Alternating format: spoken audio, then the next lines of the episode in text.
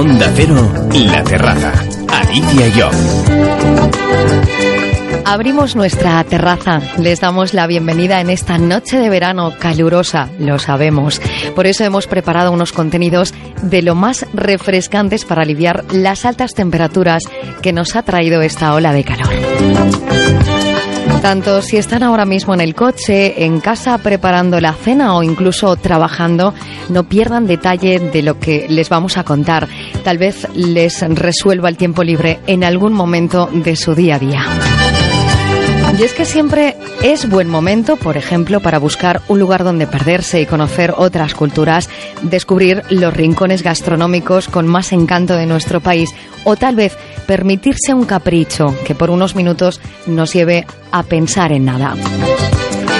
Muchos invitados vuelven a llenar nuestra terraza de opciones para saber un poco más de lo que hacer este verano y otros que nos cuentan sus experiencias personales.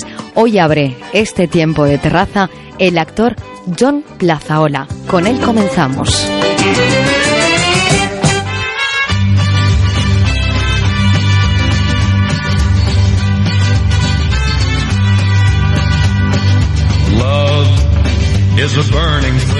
En Onda Cero, estamos en la terraza. Aunque lo acabamos de conocer, ya se ha convertido en uno de los actores de moda por su papel protagonista en la serie de Antena 3 Allí Abajo, que ha finalizado la temporada este pasado martes, siendo líder de audiencia con cerca de 4.182.000 espectadores. Invitamos a nuestra terraza a John Plazaola. Buenas noches, John. Buenas noches, ¿qué tal estamos? Eres Iñaki en la ficción, ¿verdad? En esta serie.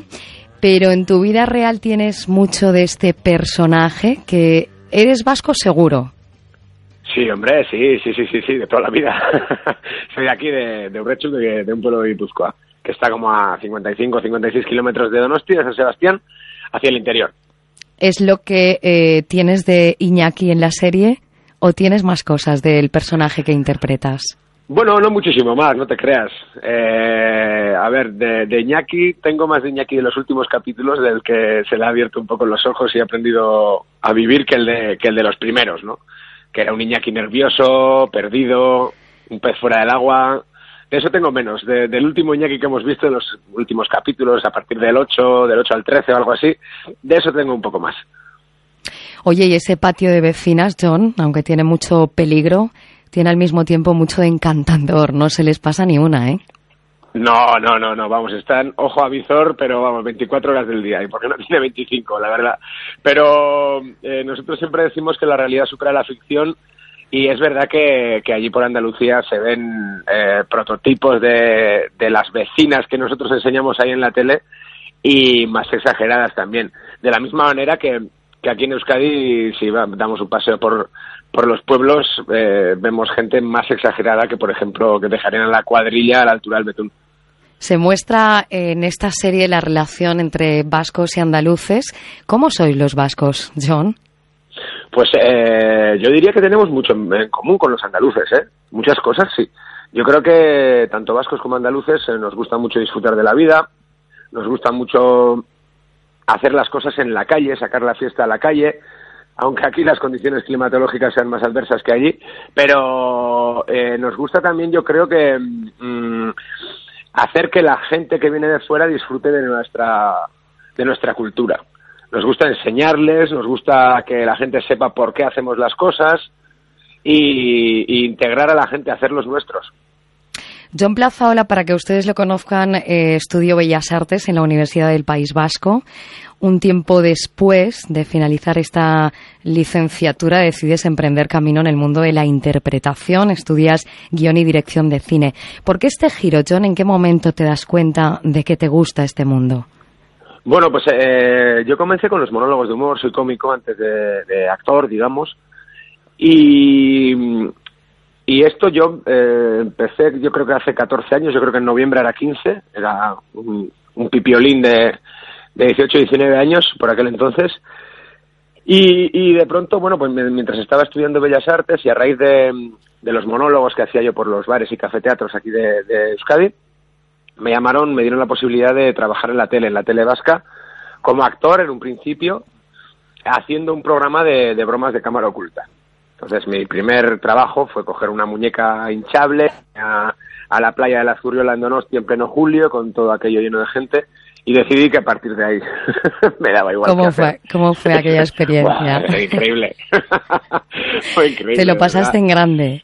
Sí, yo creo que la vergüenza se lo llevó la marea. O sea, ya, sí, fue una cosa increíble. Después ya, mmm, pues empecé a, a, a, combinar los estudios con el trabajo, pero llegó un momento en que me era inabarcable dejé Bellas Artes sin acabar, pero ahí ya eh, eh, Bellas Artes, la rama que más me interesaba era la rama de los audiovisuales.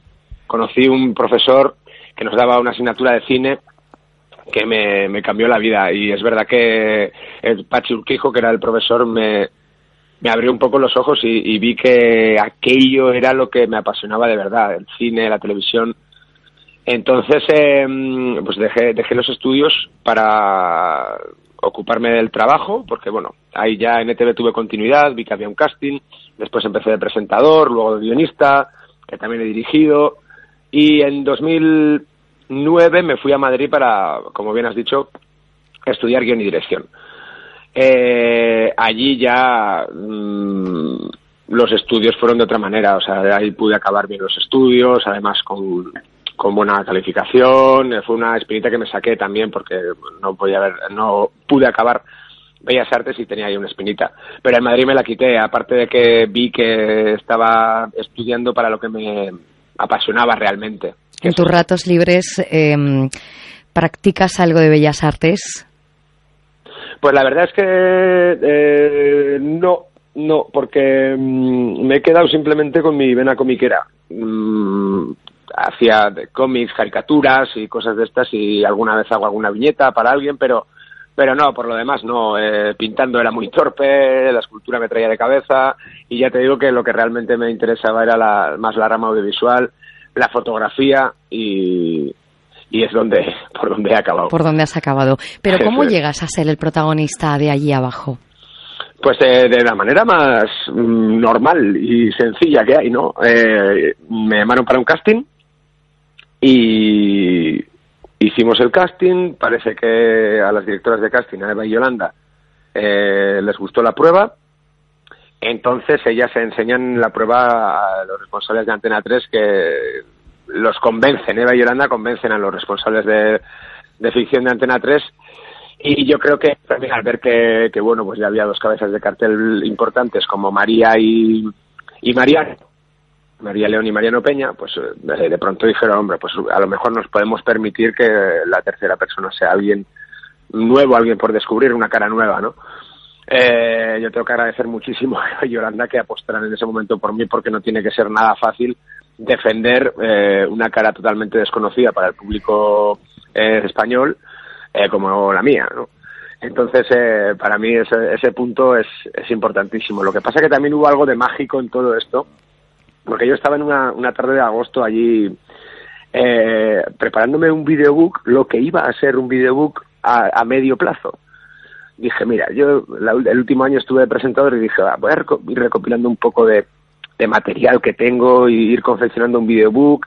Además, en septiembre pues tengo un proyectito con un colega de, teatro, de, de seguir haciendo monólogos, haré esto, y, y, para enero sacaré un videobook y se lo mandaré a las únicas representantes que conozco en el mundo, que son Ana y Sonia, con las que he estado una vez. Pues estoy en esas esa tarde y recibo una llamada de un número desconocido, cojo y es Ana, esa representante en la que estaba pensando yo, que no me había llamado nunca en la vida.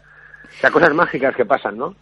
Y entonces luego después claro ahora ya se han convertido oficialmente en mis, en mis claro. representantes. Nada como, pasa hombre, por, por, favor se lo na, han ganado. nada pasa por casualidad en la vida eh John no. bueno es que además me acuerdo que Ana me dijo oye John es que mira si tienes algún algo de material para pasarme porque es para un protagonista de Antena 3 y mi respuesta fue jaja y qué más es, es lo que le dije claro, jaja, ¿y qué más? Yo decía, pues siempre. Y ahí estás. Y, y, aquí estamos. Yo no sé si todo este trabajo te va a permitir tener tiempo libre, ya que estamos en un programa que damos opciones de cómo pasar el tiempo libre.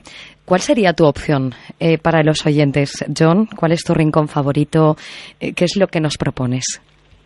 Hombre, pues ahora mismo, además en verano, que nosotros sí que tenemos oportunidad de descansar, pues eh, eh, ahora mismo he vuelto al pueblo he vuelto al pueblo porque está bien, yo creo, tener tu propio refugio, tu propio cuartel general, que aunque, bueno, yo soy de aquí, de toda la vida, he tenido proyectos pues en, en, Donostia, en Bilbao, en, en, Barcelona, en Madrid, en, ahora en Sevilla, y, y he estado mucho tiempo pues eh, viviendo fuera, yendo y viniendo, pero yo creo que está bien tener eh, refugio, tener un, una casa o sea, donde tienes eh, a tus a tus seres queridos, a tus amigos de toda la vida y, yo creo que eso da muy buena perspectiva y, le da mucha tranquilidad al cuerpo y al espíritu. Entonces yo yo esta vez este verano optaré pues por, por andar por aquí y, estar un poco recuperar el tiempo que he perdido esta, este año, bueno que no he perdido, pero que con los amigos, ponerme al día, estar tranquilo, un poco de un poco de deporte, un poco de monte, playa, por supuesto, si nos hace buen tiempo, porque aquí ya sabes cómo es. Pero, pero nada, aquí, pues eso, tenemos en Euskadi tenemos la suerte de tener eh, montaña y playa cerca, Así que, así que nada, pues eh, disfrutaremos de las dos cosas si puede ser. La idea es nunca desvincularse, ¿verdad?, de los orígenes de una persona. Los de John Plazaola están en Urrechu, en Guipúzcoa. Vuelve después de un periodo, eh, bueno, pues importante de trabajo a su ciudad eh, que le vio crecer y le vio nacer. Así pasa los veranos. John Plazaola, nuestro invitado hoy a nuestra terraza. Por cierto, sabíamos que te gustaba Johnny Cash. Sí, hombre, por supuesto. Es un artistazo, es de mis referentes musicales, sin duda alguna. Eh, me gusta muchísimo la música. Una vez también eh, pude cumplir otro de mis sueños, que era tener un programa de rock. Lo tuve en la, en la radio en Euskadi Ratia, en la radio euskera de, de aquí del País Vasco. Y, y, la verdad que, aunque mi sueño eso era pues un programa así a las dos de la madrugada, con voz ahí fumando y tal, fue de 4 a 6 de la tarde, pero fue una experiencia maravillosa. Y claro, em, tenía yo la oportunidad de, de, poner a toda esta gente ahí, a Johnny Cash, a CDC, Led Zeppelin, Little Richard, me da igual, eh, y ponerlos todos ahí. Y a Johnny Cash. Eh, ahí lo tienes, a Johnny Cash. Así finalizamos esta charla, esta conversación en esta noche de verano con John Plazaola, al que le agradecemos muchísimo que nos haya acompañado a nuestra terraza. Feliz verano, que descanses, John. Buenas Feliz verano igualmente. Muchas gracias a vosotros. Amor.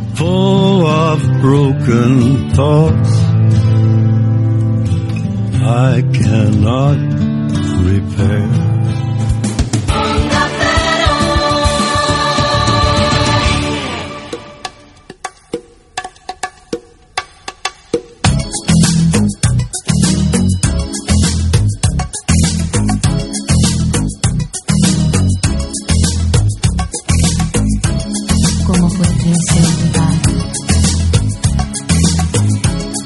Alicia Job en la terraza de Onda Cero.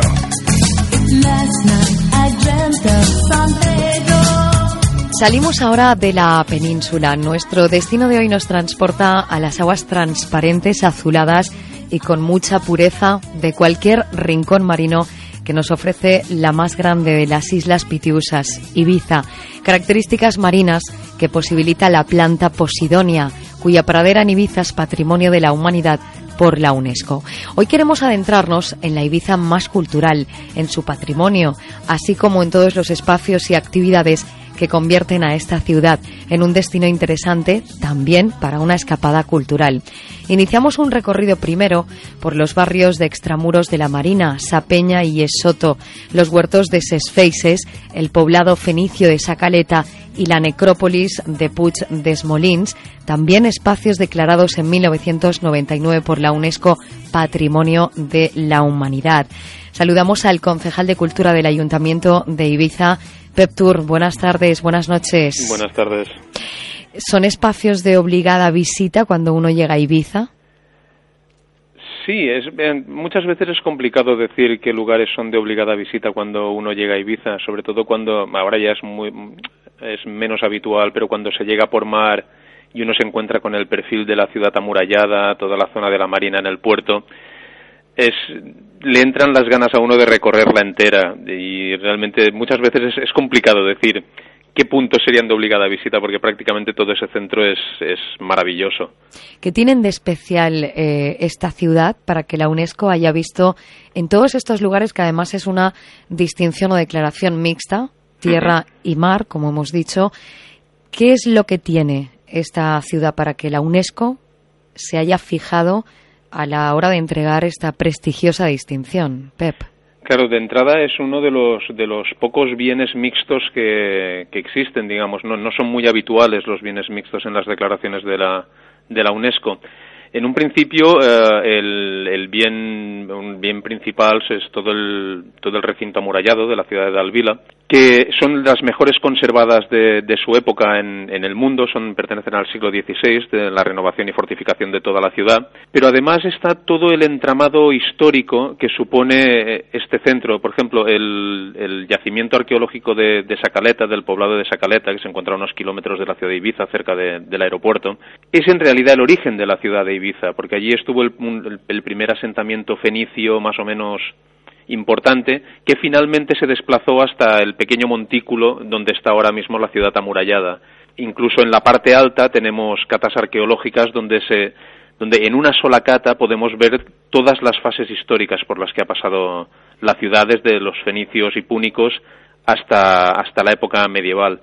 Uh, realmente la UNESCO reconoce el, el valor de, de, esta, de esta continuidad histórica ligada además al, al, maravilloso bien natural que tenemos como son las praderas de, Posidonia. Como escuchan, una ciudad eh, con mucha historia, lo que posibilita un rico patrimonio cultural, que es lo que tenemos hoy intención de visitar con la ayuda de PepTour. Siempre se ha relacionado Ibiza con un destino de ocio y también para el descanso. Eh, ¿Qué hay de la Ibiza cultural? ¿Por dónde empezaríamos un recorrido? Vale, la, el recorrido por la Ibiza cultural también tendría que empezar quizá a través de, de su propia historia. Ibiza se convirtió en, hogar de, de, grandes pensadores, grandes artistas, uh, desde antes de la, del de gran segundo conflicto bélico de, del siglo XX, de la Segunda Guerra Mundial. Y aquí llegaron pues, filósofos como Walter Benjamin uh, o pintores o pintores de, del norte de Europa que huían de la, de la destrucción de la guerra y eso ya generó un pozo entre los, entre los creadores, los escritores de la, de la propia isla. Quizá habría que empezar por allí y todo eso nos ha ido llevando a ser una, una isla donde realmente las artes, la creación, ha sido, una de sus, ha sido uno de sus referentes principales. Esto se ha plasmado, por ejemplo, en, el, en un magnífico museo de arte contemporáneo que, que está también en el recinto histórico o en el Museo Puget también tenemos museos de, de corte de corte sobre la historia de, la isla como Madina Yavisá o, o el Museo Arqueológico de, de, de Ibiza. El teatro, eh, Pep, eh, también tiene su espacio en Ibiza, ¿verdad? O el jazz, la música está muy presente por las actividades que realizáis en torno a estas dos eh, artes. Por ejemplo, en teatro contamos, aparte de, de los movimientos socioculturales propios de, de, la isla, contamos con un auditorio, el de Canventosa, que mantiene una programación regular durante todo el año, con obras re, realizadas tanto en la isla como producciones importantes que llegan desde, desde la península. Y en, el nivel de la música, pues sí, tenemos un festival de jazz que ya ha pasado de las 25 ediciones, con lo cual, desde los más veteranos que hay en, en nuestro país, por el que han pasado grandes, grandes figuras, grandes mitos del jazz internacional y que en sus primeras ediciones, que era, era certamen, era concurso para jóvenes músicos, aquí se dieron a conocer músicos españoles como Chano Domínguez o Chimotebar. ¿Y qué es la Fiesta de la Tierra? Cuéntanos de qué trata esta festividad. Las Fiestas de la Tierra es la, son las fiestas principales de la ciudad de Ibiza y conmemoran la reconquista catalana del año 1235. Uh, se centran en dos fechas, San Siriac y Santa María, son el 5 y el 8 de agosto. Y lo que se procura siempre es tener una, una programación musical, lúdica, para que todo, lo, habitual en este tipo de fiestas, para que toda la ciudad pueda disfrutar de, de todo tipo de, eventos culturales. Añadiría también, en, en lo relacionado con las fiestas, que en mayo conmemoramos la, de, la declaración de Ibiza como Patrimonio de la Humanidad con la Ibiza Medieval, que es una gran feria que se desarrolla a lo largo de todo el casco histórico durante tres días. Pues ya escuchan, tienen otro motivo más para visitar tal vez estos días de verano la ciudad de Ibiza con un rico patrimonio cultural y un recorrido interesantísimo por sus calles que forman parte también de esa pues Ibiza antigua. Hemos hecho ese recorrido con Pep Tour, es el concejal de cultura del Ayuntamiento de Ibiza. Gracias, Pep, feliz verano. Muchísimas gracias a vosotros y feliz verano para también para vosotros y para todos los oyentes. Buenas noches. Buenas noches.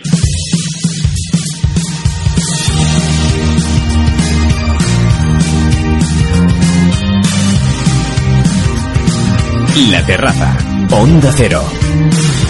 Seguimos en esta terraza de Onda Cero, desde donde buscamos también su bienestar, porque es tiempo estas vacaciones de cuidarse.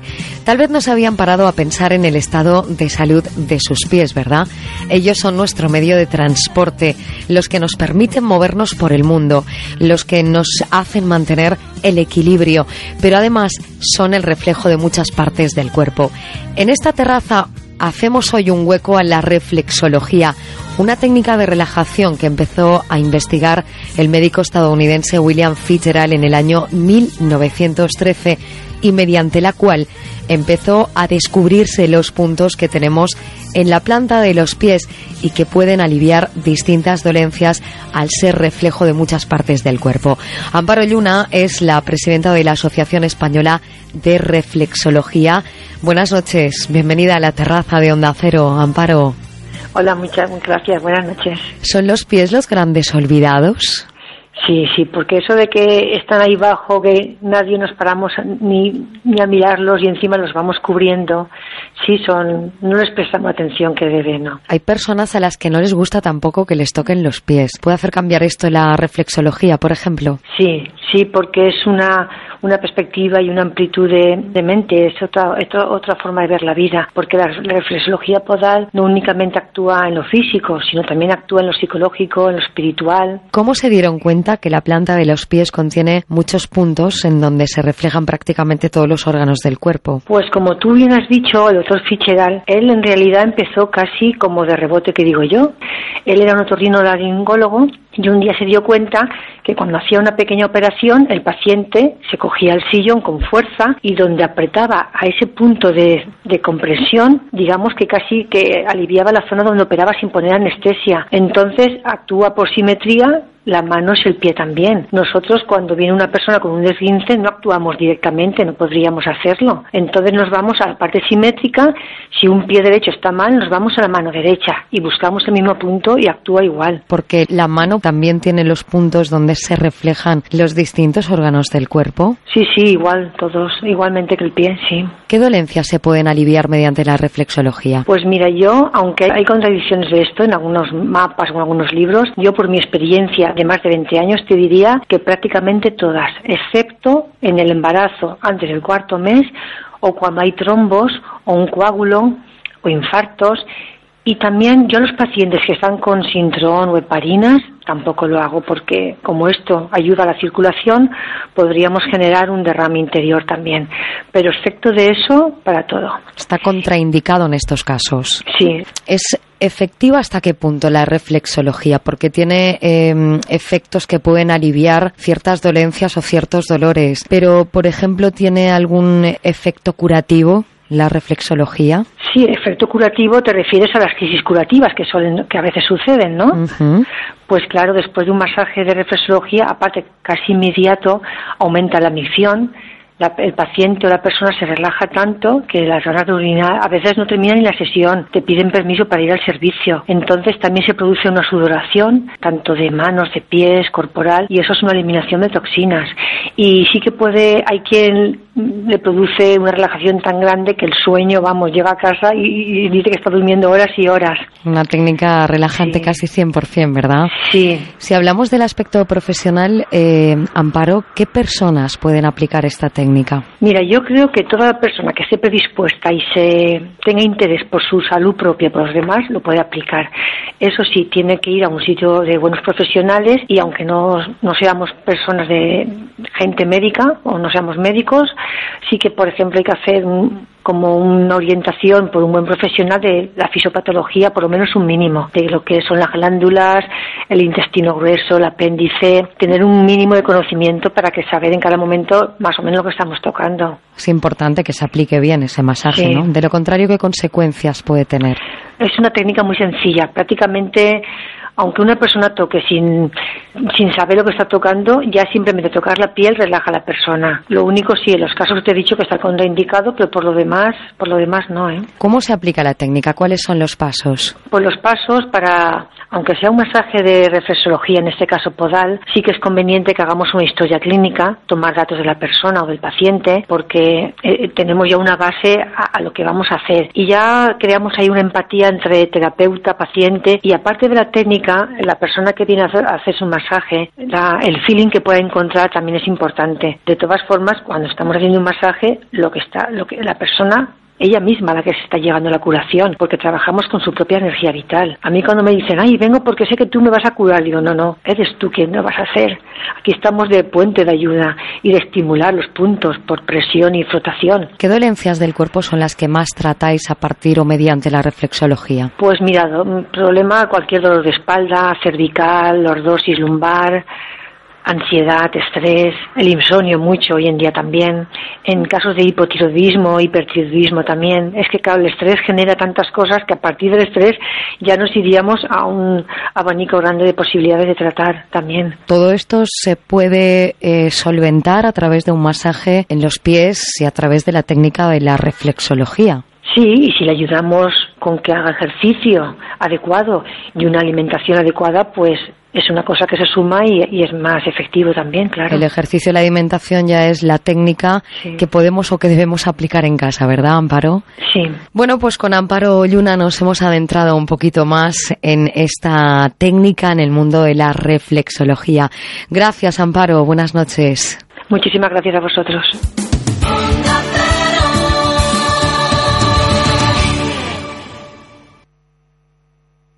Barcelona, Hotel Setses. Este hotel de cuatro estrellas, cercano a la Rambla y con el mejor desayuno de la ciudad, está disponible en 115 webs de reserva con seis precios diferentes. ¿Y por qué lo sabemos? Lo sabemos todo sobre hoteles. Hotel Trivago. Ocasión Plus presenta la tercera feria del vehículo de ocasión, del 29 de junio al 19 de julio. Más de 500 coches con descuento y ahorro de hasta 6.000 euros. La única feria en la que todos los coches tienen descuento. Ocasión Plus. Estamos en Las Rozas, Getafe, Rivas y Collado Villalba. Y también en ocasiónplus.com. Llamaba para dar de baja mi línea de teléfono. Ahora mismo procedemos a dar de baja su teléfono, sin cargos, sin permanencia. A veces pasan cosas que no te esperas, como que el nuevo Skoda Fabia sea el más seguro de su segmento y venga totalmente equipado, con 6 años de mantenimiento y 4 de garantía. Y todo por 40 euros a la semana sin entrada. Cuota final 4.584,42 euros, TAE 10,14%. Oferta para unidades financiadas con Volkswagen Finance hasta el 31 de julio. Solo en Motor Tomé, tu concesionario Skoda en Madrid. Oye, ¿estas paredes del salón son beige o gris? Pero si son blancas. Si tu casa está pidiendo una manita de pintura, en Bricor te la pintamos desde 5,95 euros el metro cuadrado. Pintura incluida. Además, no pagas hasta finalizado el trabajo y puedes financiar productos y mano de obra. Infórmate en Bricor. Ocho centros en Madrid. Consulta direcciones en bricor.es. ¿Qué arreglamos hoy? Tía, ¿te has enterado que el Forca lo han bajado a 5.990 euros? Ya, ya, estaba guay. Pues han ampliado la oferta hasta el 15 de julio. Es que te puedes comprar un coche nuevo por 5.990 euros. Y encima con Auto Start Stop y aire acondicionado y MP3. Tía, que son 5.990 euros, que está muy bien. Un Forca que encima mola. 5.990 euros. Mary, tranquila, que es solo un coche. Sí, sí, es verdad. Pero es que son 5.990 euros. Redford de la Comunidad de Madrid. Meter una dirección en el navegador, echar un vistazo a los niños, o lo que es peor, contestar un WhatsApp, son gestos muy peligrosos que vemos en muchos conductores. A 100 kilómetros por hora, apartar la vista de la carretera tres segundos nos lleva a recorrer a ciegas más de 80 metros. Todo lo que no sea conducir, hazlo con el coche parado. Estas vacaciones, sé prudente en la carretera. Ponle freno. Juntos, si podemos. Compromiso a tres media. Aprovecha las ventajas que te dan. Confía tu proyecto a Decorman. Presupuesto gratuito, sin pasta que adelantar, llave en mano y qué precios siempre a tiempo acabarán. Sin sorpresas, todo en regla y en 3D. Antes lo ves, ven a vernos, llama ahora decorman.es. Valencia, Hotel Villa. David y Carlos se hospedan en este hotel en pleno centro. Duermen en el mismo tipo de habitación, la doble estándar. Pero Carlos ha pagado mucho menos por su reserva. ¿Y por qué lo sabemos? Lo sabemos todo sobre hoteles. Hotel Trivago.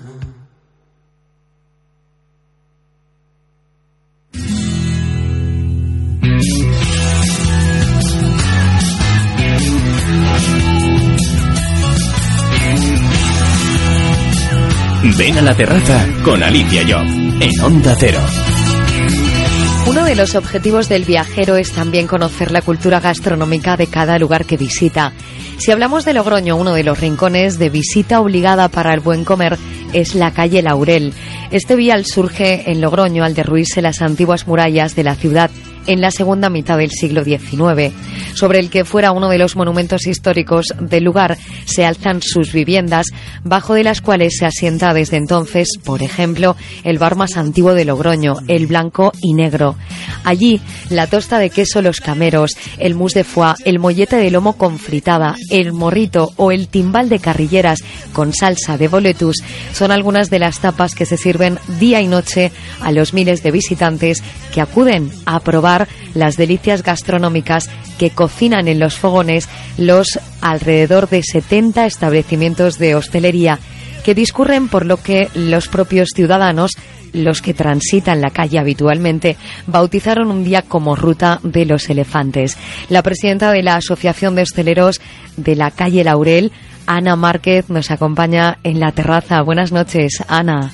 Hola, buenas noches a todos. ¿Cómo puede estar a estas horas la calle Laurel un sábado por la noche, Ana? ¿Cómo se viven esas noches de sábado en verano allí en Logroño? En Logroño, pues ahora mismo de bote en bote. Los fines de semana es una calle muy concurrida, la gente disfruta muchísimo y la verdad que nosotros encantados de la vida. ¿Cuántas personas pueden visitar la calle? Uf, una noche. O un día, por ejemplo. Un día, pues... ¿Lo habéis contabilizado en alguna ocasión? Pues no lo hemos contabilizado, pero es que tú vas por la calle y solo ves cabezas. Son todo cabezas, todo cabezas, durante el- sobre los 300 metros que, que ocupa la zona, solo se ven cabezas. ¿Qué es lo que eh, le gusta al visitante que llega a la calle Laurel? Eh, ¿Qué es lo que pide? ¿Cuáles son sus preferencias cuando llega a una calle con tanta gastronomía, tanta cultura del vino? Eh, ¿Qué es lo que ofrece esta calle?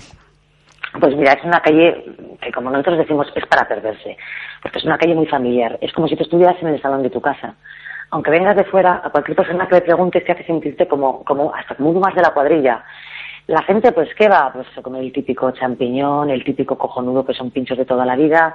Luego puedes encontrarte con un exquisito foie a la plancha con confitura de pétalos de violeta, una brocheta de piña con langostino, eh, un bocatita agus, unas setas a la plancha. Es que hay una infinidad, es una infinidad de pinchos lo que puedes encontrar. ¿Es exigente el visitante que llega a la calle Laurel? Eh, sí, es exigente y nosotros con eso tampoco jugamos. Nosotros mm, solo trabajamos con productos de primera calidad, frescos, de temporada mm, y bueno, y luego por supuesto con los caldos de la tierra. ¿Cuál es vuestro secreto del éxito? ¿Por qué tiene tanto éxito y tanto reclamo la calle Laurel? Pues porque yo creo que como la gente se lo pasa tan bien, disfruta tanto, yo la experiencia que tengo de hablar con clientes, pues todo el mundo lo que te dice, yo quiero volver, yo quiero volver.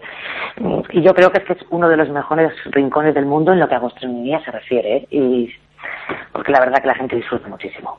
¿De dónde viene la tradición de que allí se aglutinen eh, todos restaurantes y bares y sea un punto neurálgico de encuentro de mucha gente? Pues es que la Laurel ha sido así toda la vida.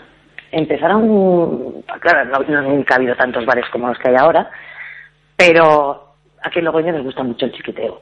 Entonces, pues vas, te tomas tu vinito, tu pinchito y, claro, la juventud pues empezó ya a ir todos los fines de semana y ya los matrimonios, matrimonios con niños, señores más mayores y al final el Logroño es una costumbre.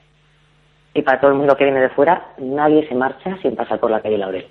¿Viene mucha gente de fuera? ¿Llega mucha gente a la calle Laurel, a Logroño? Pues sorprendentemente sí.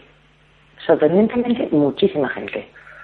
No hay turista que venga a La Rioja y que se marche sin visitar la calle Laurel. Es una cita imprescindible, ¿verdad, Ana? Sí, la verdad que sí. Oye, ¿y por qué bautizaron los ciudadanos eh, esta calle Laurel como Ruta de los Elefantes? A ver, cuéntanos. Pues es que es un poco complicado terminarla, ¿eh? Porque, ah, bueno, hacerla entera es imposible. Porque, claro, casi 70 establecimientos. Y empiezas un vinito y un pincho, un vinito y un pincho, porque terminas con una trompa que no puede ser. Y por eso de ahí la senda de los elefantes, por la trompa que coges. Entonces, para ir a la laurel, si la quieres hacer entera, te tienes que tomar un par de días, un par de días o tres por las noches, pues, que es lo que hace la gente de fuera. Y los de Logroño, pues bueno, como ya la tenemos aquí, pues nos lo dividimos más. Pero el turista sí que por las noches, pues venga, un día hace unos bares, otro día hace otros, otro día hace otros, porque, vamos, de golpe es imposible. Por tanto, senda de los elefantes, Claro. porque esto eh, nunca tiene fin. No, no, es, Efectivamente. no es posible acabarla en un día, ¿verdad? No, no, no. ¿Se han actualizado los restaurantes en cuanto a platos o tapas que sirven? Es decir, eh, aunque se utilizan productos de toda la vida autóctonos, ¿se sigue conservando los platos tradicionales? ¿Se ha modernizado en algo la cocina de la calle Laurel? Por supuesto, por supuesto. Tienes una gran variedad de todo. Se conserva lo de siempre y, por supuesto, estamos ya pues con la nueva cocina también. Sí, sí. La Riojana, evidentemente todos lo conocemos, es tierra de vinos. La calle Laurel hace alarde de ello, se potencian mucho los productos autóctonos, sobre todo los caldos. Por supuesto, por supuesto. Tienes una gran variedad de vinos. En la mayoría de los bares mínimo tienes un 14, 15 crianzas para elegir. Y luego aparte algún reserva. Pero sí, sí, por supuesto que sí. Se cuida mucho. ¿Tenéis algunas jornadas especiales? ¿Hacéis alguna acción especial los establecimientos asociados en esta calle? Pues hay veces que una vez al año sí que hacemos el Comete La Rioja, Comete La Laurel. Durante una semana, con productos riojanos, se hace se hacen esas jornadas. Y luego los jueves tenemos el jueves pinchato. Lo que mm, en otros sitios se llama pincho pote, nosotros le llamamos mm, pinchato. Entonces tienes tu pincho y tu corto o tu chato de vino por dos euritos. Para la persona que venga de fuera y quiera acercarse estos días a la calle Laurel, a Logroño, ¿qué es lo que le recomiendas? ¿Qué es lo que tiene que hacer? ¿Por dónde tiene que empezar para que no vaya perdido, Ana? ¿Por dónde tiene que empezar? Por donde quiera, ¿no? sí, pero por- a la Laurel de ahí seguro. Porque es así, además todo el mundo que viene de fuera, ¿dónde está la Laurel? Lo primero que te preguntan, ¿dónde está la Laurel? Luego, claro que hay otras zonas para ir a ver, como están las murallas del Redellín, la concatedral, etcétera, etcétera. Pero, de verdad, que no es por ser pretenciosos ni nada de eso, todo el mundo que viene de fuera, pues lo primero que pregunta es por la calle. ¿Qué tapas nos recomiendas? ¿Qué tapas te recomiendo? A ver, que hay tantísimas. Bueno, el champiñón es un típico de la calle. Luego otro típico de la calle es un cojonudo, que es un huevito de codorniz con una rodajita de chorizo y una alegría riojana. Luego tienes la típica brochetita de piña con langostino, que está muy rica. Tienes, por ejemplo, setas a la plancha, tienes unos pinchos de pulpo muy ricos, un embuchao, un foie fresco a la plancha. Es que tienes infinidad, infinidad de cosas. El matrimonio. Tienes para elegir lo que quieras. Hombre, fíjate, si hay unos 70 establecimientos de hostelería concentrados, ¿en cuántos metros está calculada la calle Laurel? En unos 300 metros. Se puede, bueno, pues pedir lo que uno quiera, que allí lo va a tener, se lo van a dar los bares Seguro. y restaurantes de la calle Laurel. Hemos hecho un recorrido por una de las calles gastronómicas, como dice Ana, más famosas y reconocidas de España y también del ámbito internacional, que nos ha llevado hoy hasta la ciudad de Logroño. Allí tienen ustedes la calle Laurel, conocida coloquialmente como la senda de los elefantes, por aquello de que en un día uno no la puede visitar entera. No. Ana Márquez, presidenta de la Asociación de Hosteleros de la calle Laurel, gracias por sentarte hoy en nuestra terraza. Buenas noches. Buenas noches y gracias a vosotros y estáis todos invitados. No lo dudes que allí estaremos, Ana. Los esperamos. Gracias. Ahora que ya hemos tomado una buena tapa en la calle Laurel, estamos preparados para el espectáculo. ¿Qué nos cuentas, Javier Mendigacha? Buenas noches. Efectivamente, buenas noches Alicia. Nos vamos a ir hacia una de las localidades más bonitas de Castilla-La Mancha y lo vamos a hacer para disfrutar de teatro con mayúsculas. ¿Te parece? Me parece genial la propuesta.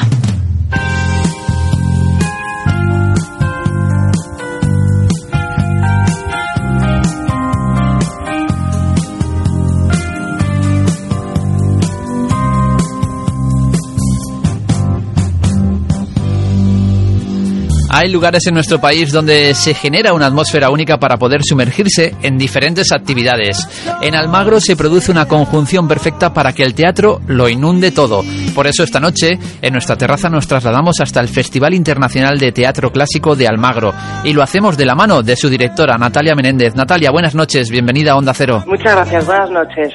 Desde luego, si hay un escenario perfecto para disfrutar del teatro clásico, ese es el de la localidad de Almagro. Pero, independientemente del entorno, ¿qué une Almagro con el teatro clásico?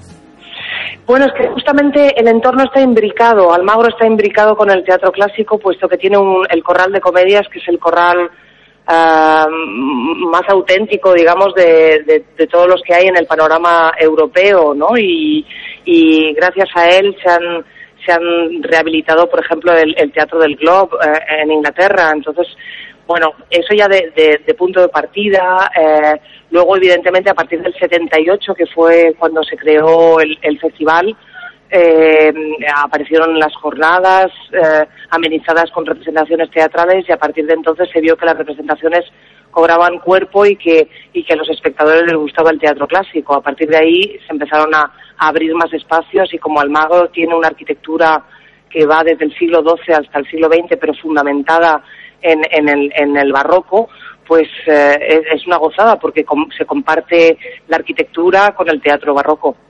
Esta edición del Festival de Teatro Clásico de Almagro se presenta bajo el eslogan Un clásico. ¿Te atreves? ¿Podríamos decir que, que el teatro clásico es algo que quizá cuesta que llegue al gran público?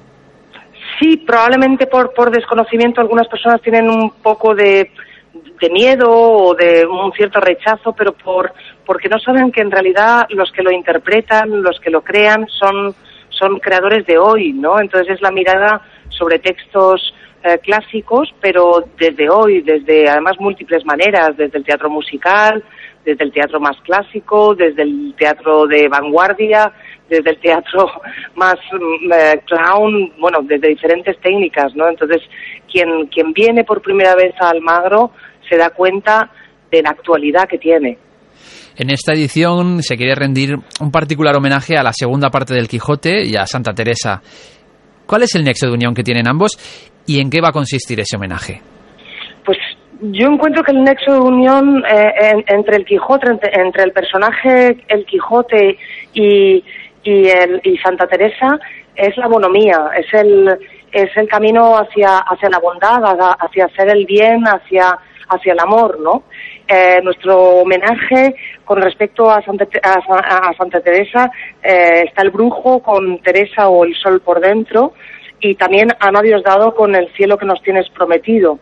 Con respecto a, la segunda parte del Quijote está la compañía Ron Lala con En un lugar del Quijote, que ya vino el año pasado, pero este año está en coproducción con la Compañía Nacional de Teatro Clásico.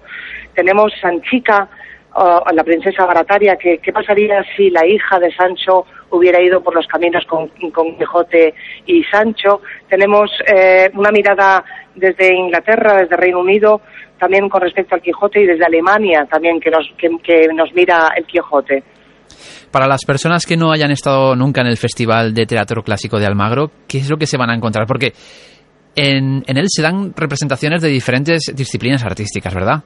Sí, se van a encontrar con, con, con, las disciplinas artísticas variadas, con eh, Teatro de la Zarzuela, que nos visita por primera vez este año, con la cantada Vida y Muerte del general Malbrú, nos vamos a encontrar con Hamlet eh, de Alfonso Zurro, nos encontramos con la gitanilla de, de Carmen Cortés, con el país invitado de honor que es Corea del Sur, que nos trae la belleza a través de la danza contemporánea, a través del teatro, como es Auri, con una exposición también con respecto al erudito coreano.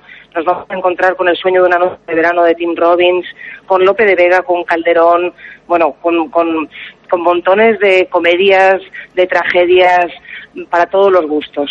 ¿Cómo se transforma la localidad durante estos días para acoger todo este teatro? pues los almagreños, como están tan, orgullosos, y no me extraña, de, su localidad, de su ciudad, eh, la engalanan más mm, cuando llega el festival y ahora mismo es que está preciosa. Es una ciudad bella, tranquila, eh, muy armónica, eh, también llena de luz, de color, hay conversaciones en la Plaza Mayor, se pueden tomar eh, múltiples comidas que, que aquí se preparan fantásticamente bien, hay restaurantes, hay hoteles de todo tipo. Yo creo que es un festival amable, muy amable, eso es lo que podría decir. Nos decías que una de las novedades de esta edición es la llegada de un género muy nuestro como es el de la zarzuela. ¿Era este un debe que había en la historia del festival? Para nosotros sí, sobre todo por, por, por la exigencia, por la petición del, del público, ¿no? Que, que nos lo ha pedido en, en contadas, en, en, en, varias ocasiones y que esta vez hemos, eh, con el esfuerzo del Teatro de la Zarzuela, eh, hemos, hemos podido traerla y, estará en el fin de semana, en el, en el, en el siguiente fin de semana del 10, 10 y 11, con, con, esa, con esa tonadilla, con, con una orquesta en directo. Yo lo recomendaría sobre todo para el público familiar. Estamos hablando de que es un certamen internacional. ¿Cuántos países hay representados? Porque además son muy diferentes entre ellos, ¿no? O sea, podemos encontrar teatro de, de, partes muy diferentes del mundo.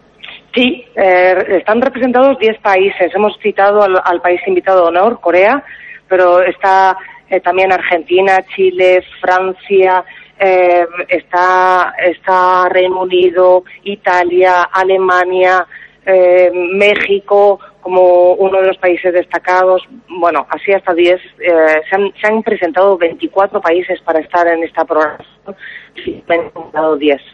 ¿Qué hace que Corea sea el invitado de honor? Bueno, creo que eh, justamente el desconocimiento que podemos tener eh, en España con respecto a este país eh, invita a que en un festival se pueda viajar. Eh, desde Almagro podemos estar en, en, Corea del Sur, ¿no? Entonces yo creo que eso es, eso es bonito. Y luego también, evidentemente, el apoyo institucional que hemos recibido por parte del Centro Cultural Coreano en Madrid, pero también del, Ministerio de Cultura de allá, ¿no? Que, que están apoyando mucho y que además eh, hay unos creadores muy, muy, muy, muy contemporáneos, muy actuales que se atreven, que eh, desde, desde la plástica, desde la estética, pero también desde el fondo, desde lo que cuentan y cómo lo cuentan. Cogen a los clásicos y los miran de verdad con una, con una belleza, con una singularidad eh, muy diferente a la nuestra y por tanto yo propongo ese viaje. Hablábamos antes, Natalia, de que vais a hacer un particular homenaje en esta edición de, a la segunda parte del Quijote y a Santa Teresa, pero no va a ser el único homenaje porque tenéis más reconocimientos previstos e incluso el premio Corral de Comedias. ¿A quiénes habéis querido distinguir con estos méritos? Bueno, el, el decimoquinto premio Corral de, Com de Comedias ha recaído en José Luis Gómez, como todo el mundo sabe, un grandísimo actor, director, eh, gestor de la abadía y miembro de la Real Academia de la Lengua, una persona que, que ha marcado y que marca, que ha creado um, escuela y, y, alguien, bueno, de reconocido prestigio nacional e internacional, ¿no? Eh, también a Vicente Fuentes, que es una persona que siempre está entre bambalinas, que se ocupa de los actores, de, de cómo hablan, de cómo dicen el verso y, y cuando Vicente trabaja en algún proyecto se nota muchísimo y hay que reconocer también a las personas que están más en la sombra.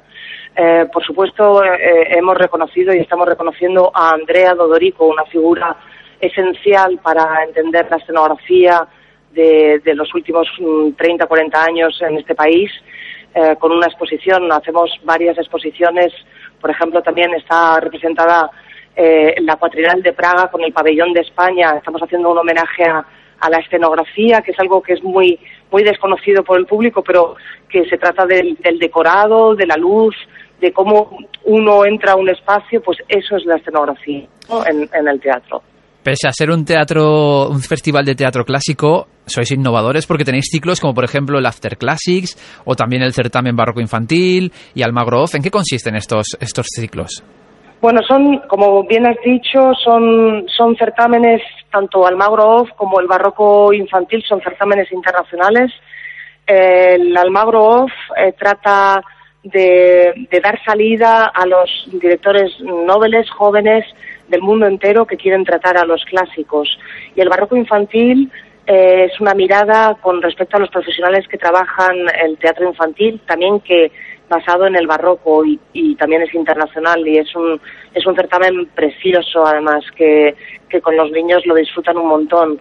After Classics es una sección nueva que hemos creado este año a la una de la madrugada en el, en el Palacio de Fúcares y que va a ser las delicias porque son obras, digamos, un poco más arriesgadas que el resto de la programación oficial y es un espacio para 150 personas donde además recibirán una, una sorpresa quienes vayan.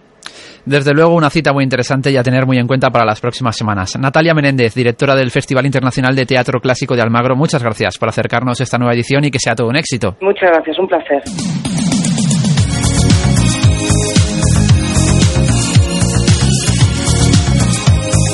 Alicia Job en la terraza de Onda Cero. Unos minutos ahora para informarnos de lo que ocurre en España y en el mundo. Luego volvemos porque todavía hay más, no se lo pierdan. Más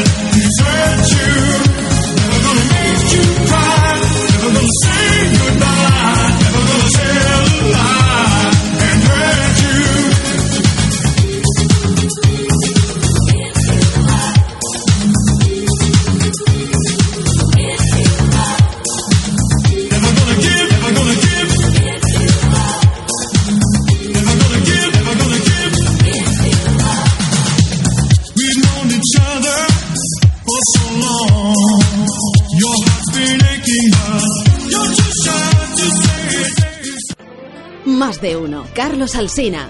Juan Ramón Lucas. Los líos de Carlos Alsina con las horas. No lo he dicho mal una vez. Que en cuatro horas me equivoque en dar la hora una vez. Espera, cuidado que hay peligro. 11 minutos pasan de las 8. O no, eh, no, 8 minutos pasan de las 11. Que he dicho 11 minutos pasan de las 8. Qué mala persona eres. Es que, ¿sabes? Está- no, no, no, no. No tenía otra cosa en la cabeza. Tenía en la cabeza el escaso valor que tiene el tiempo. Ya, ya, claro, claro. Carlos Alsina. Juan Ramón Lucas. Más de uno. De lunes a viernes desde las 6 hasta las 12 y media del mediodía.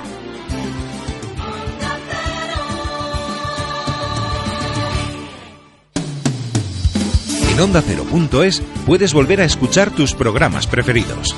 Entra en nuestra sección de programas completos. Solo tienes que elegir el día en el calendario y escuchar el programa o descargártelo. Solo en nuestra web ondacero.es. Son las 11 de la noche, las 10 en la comunidad canaria.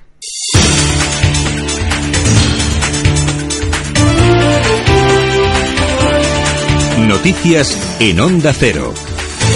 Buenas noches. El viento dificulta las labores de extinción del fuego que se ha registrado en la comarca de Cinco Villas, en Zaragoza. Las llamas avanzan hacia las localidades de Faradués, Ores y Asín. Los vecinos de estos pueblos han sido evacuados y van a pasar la noche en Egea de los Caballeros. Y en Madrid, la capital y los líderes políticos se han volcado con la marea arcoíris. Según los organizadores, más de un millón de personas han marchado por las calles. La polémica es que no han invitado a representantes del Partido Popular y por primera vez la alcaldesa de Madrid, Manuela Carmena, ha dado la bienvenida a los manifestantes en la Plaza de Colón. Carmen ha dicho que quiere que el orgullo gay sea un pilar imprescindible en Madrid. Por una parte, esa enorme alegría que todos mostráis, que mostramos todos ahora y aquí. Pero también tiene el saber que esa es una alegría conquistada. Túnez vive las primeras horas tras decretar el gobierno el estado de emergencia, una decisión que se ha tomado una semana después del atentado en el hotel de Susa. Con estas medidas, los gobernadores podrán prohibir la circulación de personas y las manifestaciones públicas. En nuestro país sigue el nivel de alerta 4. En Badalona, la policía ha detenido a un hombre en las últimas horas, un hombre marroquí, por enaltecimiento del terrorismo yihadista. En lo que va de año, ya se han producido 46 detenciones, según ha confirmado el ministro Fernández Díaz. Lo que llevamos de año, llevamos 13 operaciones desarrolladas. De esas 13, 7 se han producido en Cataluña. Han sido detenidas y puestas a disposición judicial con esta persona que hoy ha sido detenida en Badalona 46 personas y de ellas 26 en Cataluña. El expresidente del Gobierno, José María Aznar, alerta sobre la llegada de los populismos tanto en países como Venezuela o como en Grecia. Según Aznar, los populismos no son una alternativa democrática. Ha advertido que no hay que pactar con ellos porque cuando llegan vacían las instituciones y llegan para perpetuarse en el poder. No se deben facilitar acuerdos en los cuales opciones populistas sean triunfantes, porque eso al final significa la humillación de los sistemas de democráticos, del respeto a las reglas democráticas y del respeto a lo que significan las reglas internacionales en muchos casos. La jornada de reflexión en Grecia ha transcurrido con normalidad. A las seis de la mañana van a abrir los colegios electorales. El resultado es incierto. Las encuestas hablan de empate técnico, pero serán los indecisos los que inclinen la balanza. Muchos griegos están más preocupados por saber si el lunes podrán sacar dinero en efectivo de los bancos. Debemos dinero. No podemos comportarnos con chulería con los que nos lo han prestado. Deberíamos comportarnos con más suavidad, con más inteligencia. Si hemos llegado a un punto en el que debíamos 8.000 millones, ahora por todo esto nos tocará pagar el doble. Buenas noches. En el sorteo del sueldazo del fin de semana celebrado hoy, el número premiado con 5.000 euros al mes durante 20 años y 300.000 euros al contado ha sido 39.819 39819, serie 19. Asimismo, otros cuatro números y series han obtenido cada uno de ellos un sueldazo de 2.000 euros al mes durante 10 años. Puedes consultarlos en juegos11.es. Mañana tienes una nueva oportunidad con el sueldazo del fin de semana. Buenas noches y recuerda, con los sorteos de la 11, la ilusión se cumple. La ola de calor y las temperaturas altas van a continuar hasta el próximo domingo. Para mañana se mantiene la alerta en 22 provincias con mayor incidencia en Aragón, Castilla-La Mancha, Madrid y Cataluña. Actualidad del deporte, Quique Cervera. Pendiente el inicio de la segunda parte de la final de la Copa América que mantiene el empate a cero entre Chile y Argentina en un partido muy intenso en el que la Betsi ha sustituido a Di María por lesión. En el Barcelona finaliza el plazo de entrega de firmas con cinco candidatos, Bartomeu, Laporta, Benedito, Freisa y Batiste. El Valencia ha hecho ya oficial la contratación de Santi Mina por las próximas seis temporadas y por el que el Celta recibirá 10 millones de euros. En el Tour de Francia Rohan Dennis se ha impuesto en la contrarreloj, convirtiéndose en el líder de la ronda gala, en el primer líder de la ronda gala, por delante de Tony Martín y Fabián Concelara. Jonathan Castroviejo ha sido el, primer, el primero de los españoles al conseguir el sexto puesto a 23 puntos de la cabeza. Escuchamos sus conclusiones al final de la etapa. Bueno, la verdad que ha sido una corona tan complicadilla, ¿no? Con el, con el calor también que está haciendo aquí en Holanda y, y el recorrido que bueno parecía que no tenía mucha complicación no por ser calles eh, muy anchas pero bueno luego con el vallado se ha estrechado un poquito. Y bueno esta primera crono pues mira no era para mí un objetivo pero bueno ya que estaba aquí el primer día pues se ha podido disputar pero bueno los objetivos todavía no han, no han llegado en Wimbledon, Roberto Bautista y Garbián Muguruza pasan a los octavos de final y en la Fórmula 1, Lewis Hamilton saldrá mañana primero tras lograr la pole en Gran Bretaña, mientras que Carlos Sainz comenzará en octava posición, Fernando Alonso en decimoséptima y Roberto, Merite, y Roberto Meri en la última.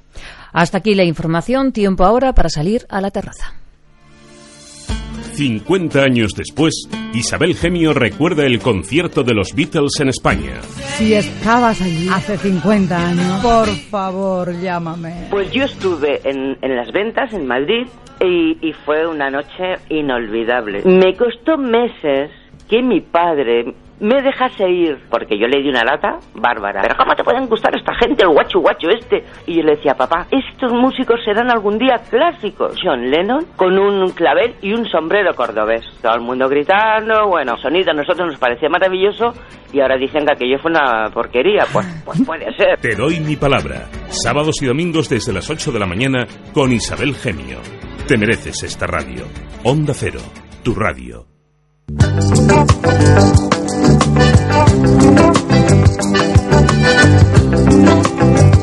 En la terraza de Onda Cero. Volvemos, seguimos en la terraza aquí en Onda Cero. Queda mucho tiempo por delante y mucha oferta para contarles. Tiempo para refrescarnos con el buceo, la práctica deportiva que les proponemos hoy. Además, respiramos aire fresco y puro en la ribera de Navarra con la oferta destinada a los niños. También nuestra oferta de museos o la propuesta de cine en casa de la semana que nos la cuenta ahora mismo Eduardo de Vicente. Comenzamos el segundo tiempo de la terraza.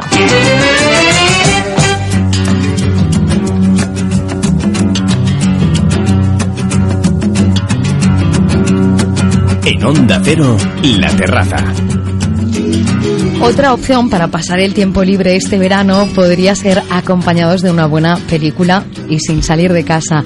El encargado de rebuscar algunas de ellas es el crítico de cine Eduardo de Vicente. Buenas noches, Eduardo. Muy buenas noches. Al que saludamos esta noche de sábado. Eduardo, eh, ¿tú te has quedado muchas noches de sábado en casa viendo películas? Pues más de una. Yo es que prácticamente cada noche me veo una película. Ah, sí. Bueno, pues una buena opción. Hoy nos propones Frío en Julio. Es una película estadounidense que se estrenó en España a principio de año.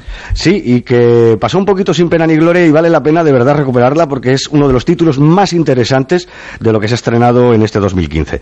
Es una película de intriga dirigida por Jim Mickle y está protagonizada por Michael C. Hall, al que muchos recordarán como el protagonista de la serie Dexter, y dos veteranos de altura. Sam Shepard, que fue marido de Jessica Lange, y Don Johnson, ¿eh? Eh, corrupción en Miami. Y también recuperamos a una actriz que hacía mucho tiempo que no oíamos hablar de ella, que es Vinessa, no Vanessa, sino Vinessa, con I Show, que para que os situéis era la, la chica que aparecía en Ice White Chat, aquella película con Tom Cruise y con Nicole Kidman. Nos trasladamos al Texas de los años 80. Un granjero dispara accidentalmente a un hombre que ha irrumpido en su domicilio.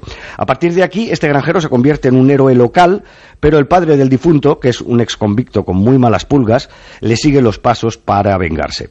Lo mejor de la película, a mí lo que más me gusta, es de aquellas que mm, ya te he explicado un poquito el argumento. Bueno, pues a que ya te imaginas por dónde va a ir la película. Pues no es así. Pues no, pues no va por aquí. Porque tiene varios giros inesperados, ni demasiados ni demasiado pocos, sino los justos que mantienen al espectador en tensión. Y se plantea también el tema de cómo la gente glorifica a un tipo por cometer un acto violento, mientras que él eh, en su interior está sufriendo porque es algo al que, a lo que no hubiera querido llegar nunca, ¿no? Don Johnson, que aparece ya eh, a mitad de película, es el que tiene las réplicas más divertidas. Para ser una película americana es más violenta de lo habitual y para tener una referencia que la gente diga, ah, pues ¿a qué se puede parecer esto? Pues mirad, se puede parecer a Sangre Fácil o a los primeros títulos de los hermanos Cohen. Cine negro, del bueno, bien hecho y una película además recomendable para ahora. Eh, ¿Qué queremos? ¿Pasar frío en julio? Pues de eso se trata.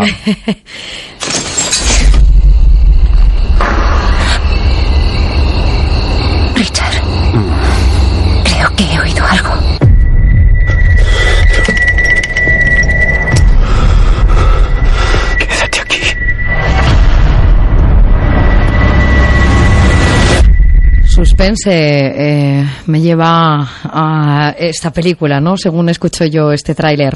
Eduardo. Sí, de esas películas que a mí le, le- le pasa una cosa que a mí me encanta, y es que nunca sé qué va a pasar a continuación. Lo intuyo por lo que, por lo que pasa al principio, pero luego es que va por otro, por otro lado la película y no, no te imaginas cómo va a continuar. Estupenda esta película, Frío en Julio. ¿Y cómo es Don Johnson eh, divertido?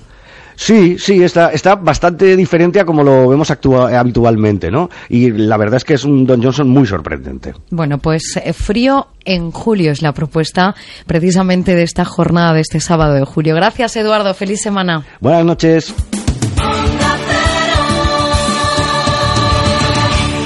No nos dejamos del todo el cine porque, Javier Mendigacha, nos vas a proponer una oferta que tiene parte de propuesta cinematográfica. Efectivamente, nos vamos hacia uno de los centros de cultura y ciencia más importantes de nuestro país. Nos desplazamos a la comunidad valenciana.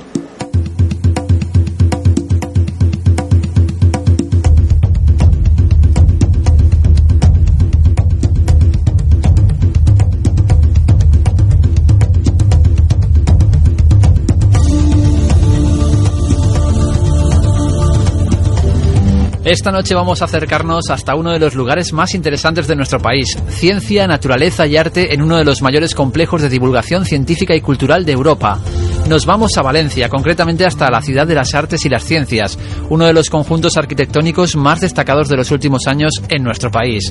Un espacio que no deja indiferente a sus visitantes y en el que además podemos observar la belleza del mundo marino, aprender de ciencia y disfrutar de la mejor música. Esta noche nos acompaña en nuestra terraza Miriam Atienza, que es la directora de contenidos de la Ciudad de las Artes y las Ciencias. Miriam, buenas noches, bienvenida a la terraza de Onda Cero. Hola, buenas noches Javier, encantada de estar con vosotros. La Ciudad de las Artes y las Ciencias se ha convertido en un escaparate de Valencia para el resto del mundo, un complejo arquitectónico, como decíamos, impactante, que ha servido y sirve de plató de anuncios y de películas. ¿Cuántos edificios componen la Ciudad de las Artes y las Ciencias? Desde luego que sí, que la Ciudad de las Artes está siendo emblemática en la ciudad de Valencia, yo creo que para todo el país. Pues, eh, como mucha gente sabe, la Ciudad de las Artes contiene el Museo de las Ciencias, Príncipe Felipe, el Hemisferic, que es el cine, el acuario, que es el oceanográfico, el umbracle, por supuesto, que tiene un enorme jardín y un paseo del arte, el Palau de Lesa Reina Sofía y el Ágora. El primero de los espacios con el que arrancaba hace unos años la Ciudad de las Artes y las Ciencias fue el Hemisférico, un cine con tres sistemas de proyección y con una pantalla de 900 metros cuadrados. ¿Qué tipo de contenidos podemos disfrutar en él? Bueno, pues este verano acabamos de estrenar ahora mismo en formato IMAX la película El vuelo de las mariposas. Esta, esta película pues nos habla y nos cuenta la historia de la mariposa monarca, que está considerada una de las maravillas de la naturaleza. Realiza una de las migraciones más largas de la Tierra desde México hasta Canadá y bueno, pues eh, trata de dos científicos, Nora y Fred, que ayudados por miles de voluntarios en América, pues descubren el lugar de hibernación de estas mariposas y su proceso de migración. De verdad que esta película es sorprendente. Además, tenemos pues la última película que, presentamos, que fue Jerusalén, Mirando lo Invisible, para los amantes de la astronomía y del espacio, Universo Oculto y Mil Millones de Soles. Y, por supuesto, para los más pequeños, pues hay una película que es en formato 3D, que es El Principito y Tortugas. Además, en las tardes de, de los sábados, gracias a la exposición de Pixar que también está en el museo, pues eh, contamos con las películas de Ratatouille, Los Increíbles, Monstruos S.A., una de las más destacadas de la, de la, de la productora Pixar.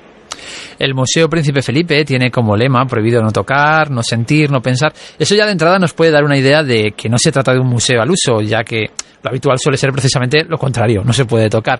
¿Cómo se logra fomentar esa curiosidad por aprender ciencia a través de, este lema? Bueno, pues a, través de la experimentación realmente combinamos lo que es el objeto fijo con lo que son los módulos interactivos para mmm, realmente cuando uno quiere de verdad saber o conocer al, algún tema eh, de la mejor manera, sea de, principalmente, vamos, normalmente de lo que sea, es a través de la experimentación, cuando tú tocas, manipulas y, y, eso te hace pensar y preguntarte qué está pasando, por qué pasa esto, de qué manera. Además, también en el museo cuentas con todos los talleres, con nuestros animadores científicos y educadores que te ponen, te ayudan y te, y te introducen en todo lo que puedes saber un poco más de la ciencia eh, precisamente en el museo y además al hilo también de lo que nos decías antes que hay proyecciones de algunas de las películas de Pixar durante sí. este verano tenéis precisamente una exposición que marca lo que es la historia de una de las compañías más importantes de animación del mundo que es Pixar ¿qué es lo que más sorprende al público de esta exposición? Bueno pues esta es nuestra gran novedad del verano Pixar 25 años de animación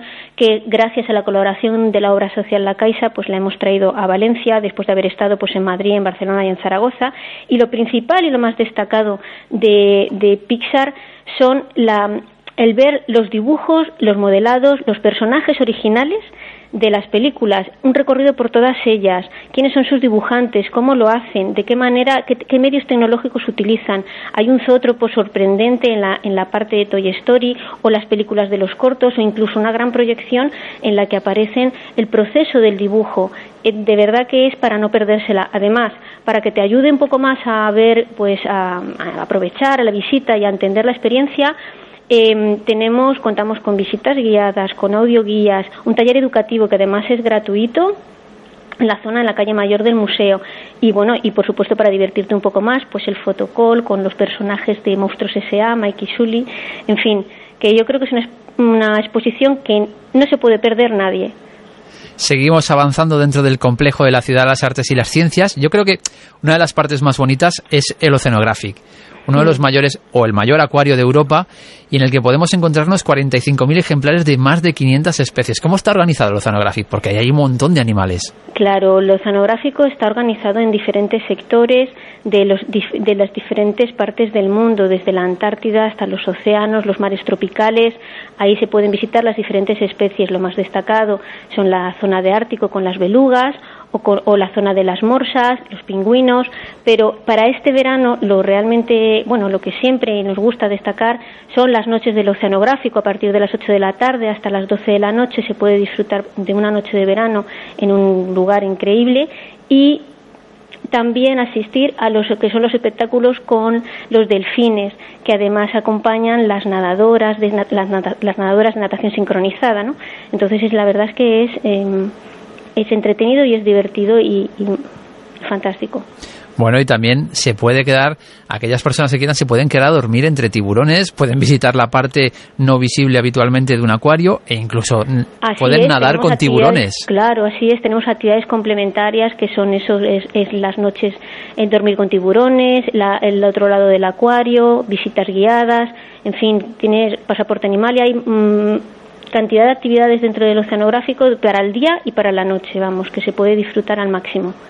Hablábamos antes de que sí existe la posibilidad de disfrutar de las noches dentro del oceanográfico, pero creo que también en el resto de partes del complejo de la Ciudad de las Artes y las Ciencias hay actividades nocturnas. Sí, sí, mira, en la parte exterior además es todo gratuito, está el Paseo del Arte con una nueva exposición de esculturas y el Jardín de Astronomía, pero sobre todo desde el punto de vista musical, gracias a la colaboración de, de Berkeley, que es la universidad más prestigiosa del mundo en, música, pues contamos con los conciertos del lago todos los viernes por la tarde a las 8 de la tarde, ahora mismo en julio y luego en septiembre y en octubre, pero además la semana que viene hacemos la Berkeley Week, que presentan los alumnos sus proyectos en la calle menor del museo, y el día 11 el conciertazo. Esto va a ser un concierto que es de acceso gratuito, que será a las 9 de la noche en, la, en el lago norte del de, Hemisferic Ahí estará, es el concierto de graduación de los alumnos. Entonces yo invito a todo el mundo de verdad a disfrutar de las noches de verano en este, en este recinto. Pero además tenemos las noches de Ciudad de las Artes y las Ciencias, que esos son las noches de Hemisferic en las que tenemos los martes el planetario en directo con un cóctel, los jueves también el planetario en directo a las 9 o las 10 de la noche, según sea julio o agosto, los jueves están en las noches del museo, ahí lo que hacemos son, eh, dentro del circuito de café-teatro, pues en un escenario se actúan em, monologuistas con comedia, magia, humor en directo, que de verdad que son de los mejores que hay en, en España. Y por supuesto, lo que decía dentro de las noches del oceanográfico, pues eh, el asistir a la actuación del delfinario creo que es una, una oferta, vamos, que es irresistible. Hay que venir a Valencia para ver todo esto. Pues así es, hoy hemos descubierto un nuevo espacio en nuestro país para dejarnos atrapar por la ciencia y la cultura, la ciudad de las artes y las ciencias. Miriam Atienza, directora de contenidos de la ciudad de las artes y las ciencias. Muchas gracias por hacernos este recorrido por los diferentes espacios del complejo. Muchas gracias a vosotros, encantada.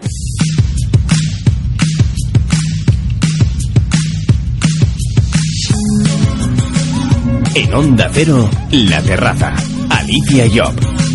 Salimos del museo, pero no perdemos de vista el arte. En este caso, el entorno que nos rodea es el que desdibuja la naturaleza en el fondo submarino de un lugar cualquiera. Échenle ustedes imaginación porque nos sumergimos ahora en el agua.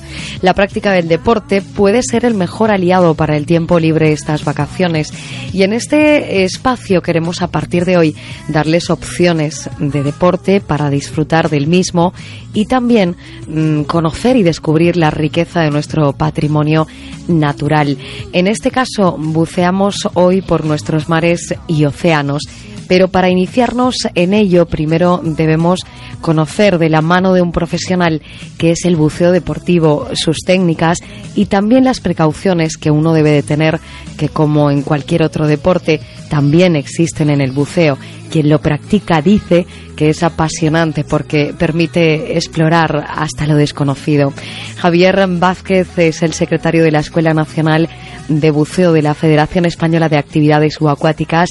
Buenas noches, bienvenido a Onda Cero, Javier. ¿Qué tal? Buenas noches. ¿Es así como lo decimos? ¿Es tan apasionante el buceo? Pues sí, la verdad es que sí. Es una actividad que quien la practica eh, engancha, engancha y continúa, porque eh, aparte de que eh, es una actividad deportiva, ¿vale? Aunque hay gente que piense, no, si esto solo paseas, no debajo del agua, sí, pero a la vez estás haciendo un deporte y además un deporte que estás observando la naturaleza en su estado puro. Pero el principio del buceo está en el mar, Javier.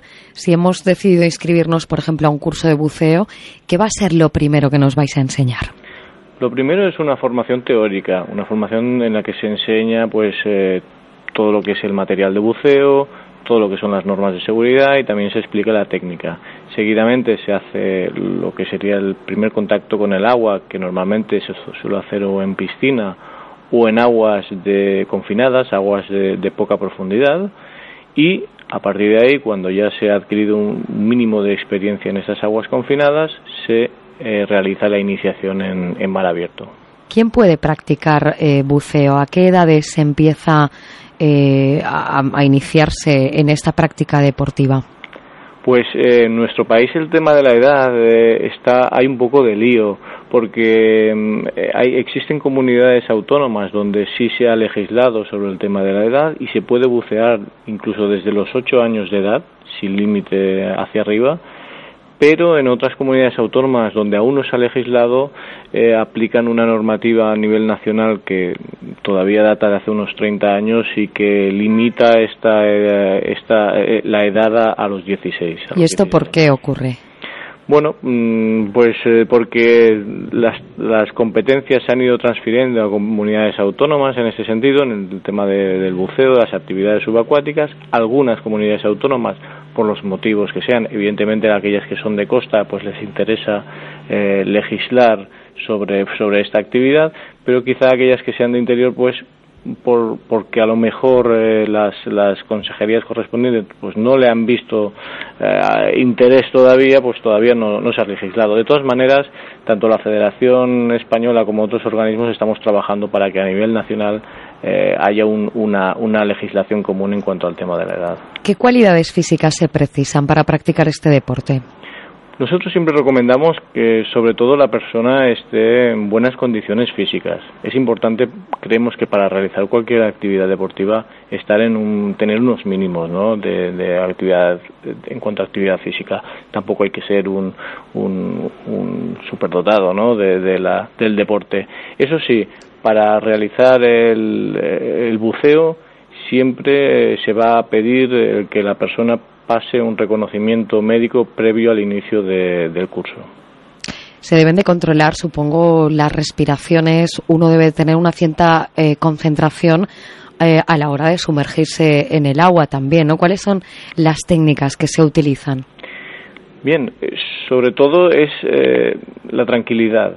Lo que se enseña en las primeras sesiones de piscina o aguas confinadas es precisamente a estar relajado debajo del agua y uno está totalmente relajado cuando empieza poco a poco a dominar su equipo y a la vez empieza a controlar su flotabilidad.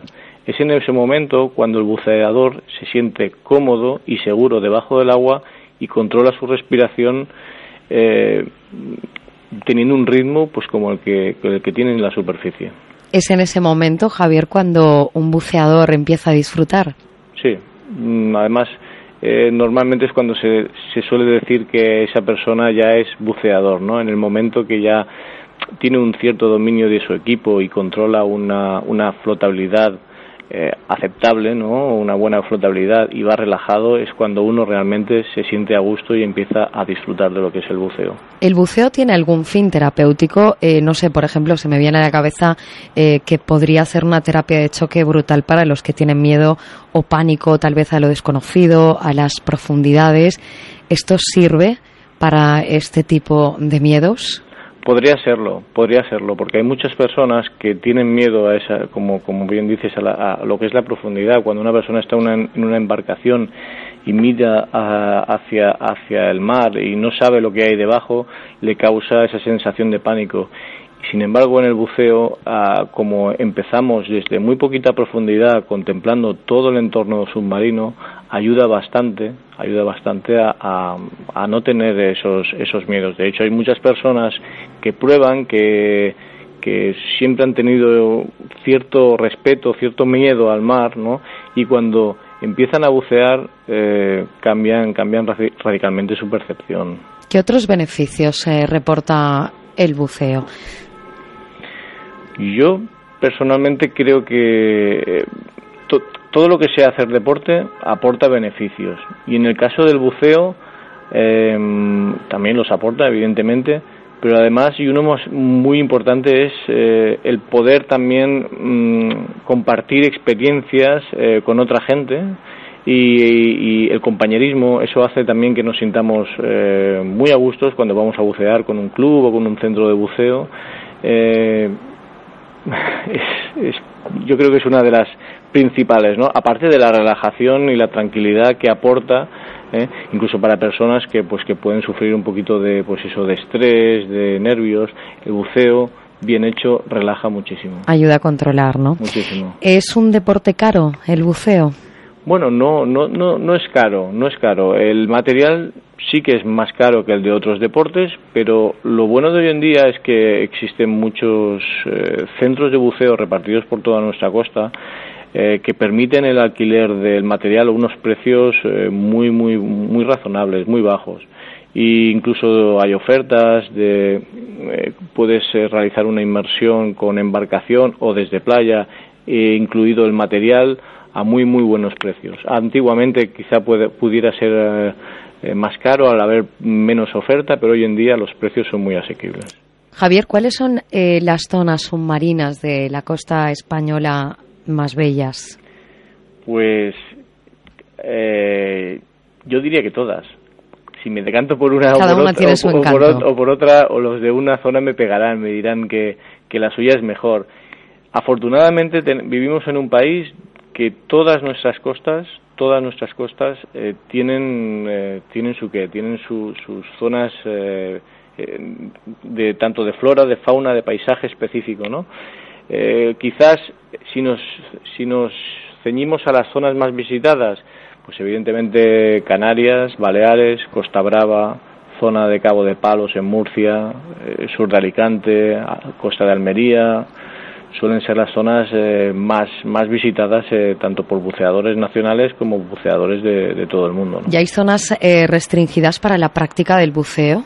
Sí, igual que hay zonas restringidas para pesca, también para, para la práctica del buceo. Hay determinadas zonas que por el o bien por el patrimonio submarino, por el tipo, por las especies, pues están completamente protegidas y no se puede acceder para, para bucear. Bueno, lo cierto es que tenemos un patrimonio natural submarino muy rico en España, como nos acaba de contar Javier Vázquez. Con él hemos conocido, nos hemos adentrado un poco más en el mundo del buceo deportivo. Gracias, Javier. Muchísimas gracias a vosotros.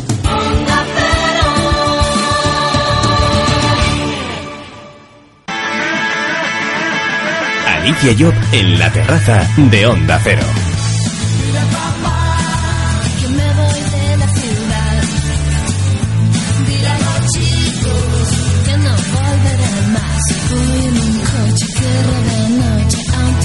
Y también hablamos en la terraza de tráfico. Es importante conocer qué precauciones debemos de tomar antes de salir de viaje y durante el trayecto por carretera. Ayer viernes arrancó la primera fase de la operación salida de tráfico de este verano 2015. La Dirección General de Tráfico prevé 81 millones y medio de desplazamientos por las carreteras españolas este verano, un 4% más que en 2014. Damos la bienvenida a la terraza a Fernando Lobón. Es periodista especializado en el mundo del motor. Fernando, buenas noches. Buenas noches, Alicia. Por cierto, ese repunte del que hablamos en los desplazamientos, ¿a qué crees que se debe? ¿Puede atender a una mejoría económica en el país? Bueno, sí, es evidente que está, yo diría que casi directamente relacionada con, la situación económica, ¿no? Es decir, este es el segundo año en el que los datos o las estimaciones de la DGT en relación con la operación especial de tráfico de verano eh, nos arrojan una, un incremento de, previsión de tráfico y yo creo que está directamente relacionado pues con, los complejos años económicos que hemos vivido, que estamos viviendo todavía, pero es evidente que, que a medida que la situación económica mejora, pues cada vez eh, el, nivel de, circulación se incrementa, eh, las familias, las personas tienden a viajar más, eh, cuando hay momentos complicados en términos de, economía, pues es más complicado irse de vacaciones y todo eso es lo que de alguna forma propicia un incremento en el flujo de tráfico, no solamente en verano, porque se está registrando el resto del año también, pero evidentemente también en verano. Fernando, tenemos planeado salir de viaje, pero hay que tener el coche a punto para salir a la carretera. ¿Qué es lo que tenemos que hacer? Bueno, pues en principio, si, si durante el resto del año hemos estado eh, eh, atendiendo a nuestro coche, hemos eh, realizado el mantenimiento recomendado por el fabricante y el coche pues está en unas condiciones, digamos, convencionales, realmente un, vehículo moderno no necesita ningún tipo de, preparación específica para, para afrontar un, viaje de vacaciones en verano, ¿no? No estamos ya en los tiempos de, de, los años 60, 70, 80 en los que los coches se calentaban y cosas por el estilo, ¿no? Ahora mismo un coche moderno no necesita ningún tipo de preparación previa. Eh, sí, como digo, pues hemos realizado el mantenimiento oportuno durante, durante el año, ¿no? Eh, quizá, pues, eh, atender de forma un poco especial, pues, a aspectos, pues, como, como el estado de los neumáticos, como la propia presión de los neumáticos. En un, en un momento como este, pues, es especialmente importante también certificar que, que la climatización de nuestro coche funciona correctamente y en, y en ese caso pues verificar que la carga del aire acondicionado es, es la correcta, pero realmente no hace falta una preparación específica para abordar un viaje de largo recorrido eh, en vacaciones. Cuando ya estamos en el trayecto, ya hemos salido a la carretera, ya hemos tenido o hemos llevado al taller o alguna revisión nuestro coche para que esté en perfectas condiciones. Ya salimos a la carretera como, como decimos, pero por ejemplo, reventamos una rueda. ¿Qué hacemos? ¿Qué actitud debe de tomar el conductor ante cualquier imprevisto en pleno trayecto? Hombre, quizá lo más importante es eh, eh, la señalización, Alicia. Es decir, eh, hay que tener en cuenta que, bueno, todos estamos obligados a llevar en nuestro vehículo unos chalecos reflectantes. Eso es lo primero que un, que un conductor o un acompañante tiene que, hacer, ponerse ese chaleco antes de salir del coche. previamente, pues deberíamos haber intentado detener ese vehículo en un, en un, lugar, una ubicación, pues que no sea conflictiva, que no pueda propiciar un accidente terceros conductores y a partir de ahí, pues como digo, cada vez que, que uno salga del vehículo, estar correctamente señalizado con el chaleco reflectante, no solamente por nuestra seguridad, sino también por nuestra economía, porque es una, una sanción que nos, que nos eh, puede suponer un, buen dinero y, eh, bueno, utilizar también los obligatorios triángulos de señalización para, para que los eh, conductores que, que, que, puedan aparecer, pues conozcan nuestra ubicación y no seamos un, un problema. Luego están los consejos de siempre, Fernando, los habituales de todos los años en cada operación salida, pero que no están de más recordarlo. Son las precauciones o medidas de seguridad eh, con los que estamos dentro del coche, sobre todo cuando llevamos niños en el trayecto. Sí, La verdad es que eh, yo quizá diferenciaría dos, dos perfiles claros que, que uno se encuentra durante estos días de vacaciones. ¿no? Uno el, es el conductor que está realmente acostumbrado a viajar y para el que no es, eh, pasa como, con, cuando hablábamos del coche, ¿no? cuando uno está acostumbrado a viajar, pues no, no, no necesita de ningún tipo de adaptación ni de preparación previa. ¿no? no ocurre lo mismo con ese otro perfil de conductor que, que no está acostumbrado a viajar, que no suele hacer desplazamientos de largo recorrido y este segundo perfil pues sí pues debería eh, descansar antes de salir eh, tomarse las cosas con calma ser conscientes de que eh, pues puede encontrarse con una retención en carretera y no sirve de nada perder la paciencia. Y como tú dices pues cuando se viaja con, con niños pues hay dos puntualizaciones que aunque sean realmente básicas no siempre se cumplen. La primera es fundamental que los niños tienen que viajar ubicados en sillas eh, infantiles reglamentarias. Y la segunda es que bueno pues eh, si la recomendación genérica es parar pues aproximadamente cada dos horas de viaje si estamos realizando un desplazamiento con niños pues es más que aconsejable eh, realizar esas paradas de una forma mucho más regular no lo mismo ocurre con mascotas. Cuando se viaja también con mascotas pues también es recomendable pues que en vez de, de detenernos cada cada 200 kilómetros pues por ejemplo lo hagamos cada 150 y que la gente, pues eh, nuestros acompañantes puedan, puedan estirar las piernas, puedan cambiar un poco de ambiente, puedan refrescarse, etcétera. Ya hemos anotado todos estos eh, consejos. Además, Fernando, tenemos el coche preparado. ¿Nos acompañas hasta la Ribera de Navarra, Fernando? es un, es un destino que además conozco y que es perfectamente aconsejable, sin duda. Pues vámonos para allá. Gracias. Buenas noches, Fernando. Vive y deja vivir. Hakuna Matata. Vive y sé feliz. La terraza, Onda Cero. Ningún problema debe hacerte sufrir. Una de las cosas más complicadas durante el tiempo libre de los niños es conseguir llenarlo de una forma divertida y educativa. La pasada semana vimos cómo podíamos hacer que los niños disfrutasen del arte en un museo. Y esta semana nos vamos a acercar hasta un entorno natural que despierta todos los sentidos. En la ribera de Navarra nos encontramos junto a las Bárdenas Reales, que están declaradas por la UNESCO Patrimonio de la Biosfera, un espacio donde los niños pueden divertirse y además aprender a disfrutar del medio ambiente. Eso precisamente es el objetivo que pretende Senda Viva, un parque en el que tan importante es divertirse como educar en el respeto a la naturaleza. Hoy en nuestra terraza descubrimos esta oferta de ocio dirigida a los más pequeños de la casa, pero también al resto de la familia. Y lo hacemos con Rubén González, gerente de Senda Viva. Rubén, buenas noches y bienvenido a nuestra terraza. Hola, ¿qué tal? Buenas noches y muchas gracias por invitarnos. Rubén, ¿cuál es la filosofía con la que trabaja Senda Viva? Bueno, pues nosotros lo que queremos es que la gente pase un buen día, que disfrute todos juntos, eso es lo que lo que intentamos, que, incluso tres generaciones, abuelos, padres y nietos, puedan venir y disfrutar todos a la vez de, un entorno como el que tenemos aquí en, Navarra. Precisamente de ese entorno del que gozáis, donde está ubicado Senda Viva, es el entorno más idóneo, ¿verdad?, para un parque natural. Sí, la verdad es que, sí, que estamos eh, geográficamente muy bien enclavados. Eh, somos un balcón desde el que se puede ver todas las verdenas reales. Girando la cabeza eh, vemos toda, todo el Moncayo y todo el Valle del Ebro con todas las eh, huertas que, que, tan buenos productos dan. La verdad es que paisajísticamente poquitos sitios podrán tener el encanto que nosotros tenemos. Con la idea de conjugar diversión con ese aspecto didáctico en cuanto al respeto a la naturaleza, ¿cómo se puede lograr esto con niños, teniendo en cuenta que el público mayoritario pues son los más pequeños de la casa?